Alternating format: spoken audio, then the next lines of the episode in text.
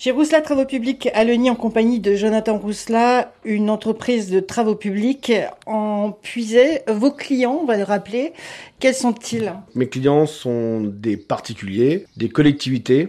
On a aussi la partie maître d'œuvre et architecte. On a aussi des entreprises générales qui nous font travailler tout au long de l'année dans tout type de fonctions, que ce soit du travail de VRD, du travail de terrassement, du travail de ménagement extérieur, du travail de raccordement dans la partie réseau, des travaux d'adduction d'eau potable, de raccordement, d'interconnexion, euh, ce qui permet d'avoir euh, bah, plusieurs cordes à notre arc et de pouvoir répondre à multiples chantiers et multiples tâches. Le domaine des travaux publics qui évolue parce que aujourd'hui vous travaillez beaucoup avec le, le numérique. Est-ce que vous pouvez nous expliquer en quoi le numérique intervient dans les travaux que vous effectuez? Le numérique nous sert beaucoup essentiellement dans la partie lot terrassement. Euh, on est équipé euh, d'une canne GPS en 3D donc qui nous permet de faire un relevé sur euh, site. On utilise cette canne qui donne, des points en X, Y, Z avec le GPS qui nous permet de faire un relevé.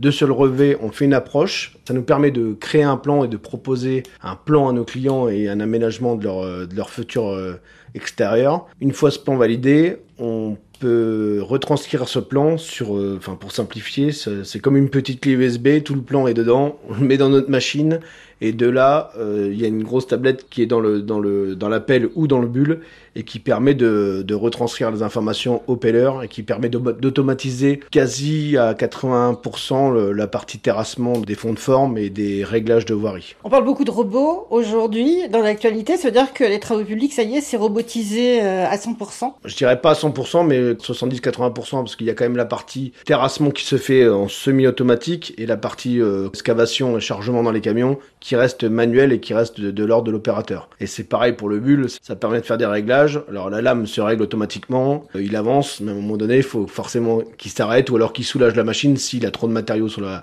sur la lame de façon à, ce que la machine puisse réaliser le plus parfaitement possible le travail. Ça veut dire qu'on a encore besoin des hommes. On a encore besoin des hommes, heureusement, heureusement. des hommes et des femmes. Parce que chez nous, on a des femmes aussi qui travaillent euh, au sein des RTP. D'ailleurs, je suis très content de, ces personnes et ça change un petit peu la mentalité du travail public. On parlait des semi-robots, vous utilisez également des drones ça, ça aussi, c'est nouveau. Ouais, on utilise aussi des drones. Ouais, nos maîtres d'œuvre aussi utilisent des drones, c'est-à-dire pour faire tous les relevés, euh, ce qui permet de d'avoir une approche du terrain et ça nous permet de non seulement de le voir sur une vue en plan, on arrive maintenant c'est plus le 2D, on arrive à voir des choses en 3D. Je trouve ça même euh, impressionnant et ça, ça reste assez intuitif. Et puis bah maintenant les jeunes, euh, quand on regarde les enfants à l'âge de 2-3 ans, ils sont presque en train de jouer sur des tablettes. Je pense que ça va dans le bon sens en tous les cas.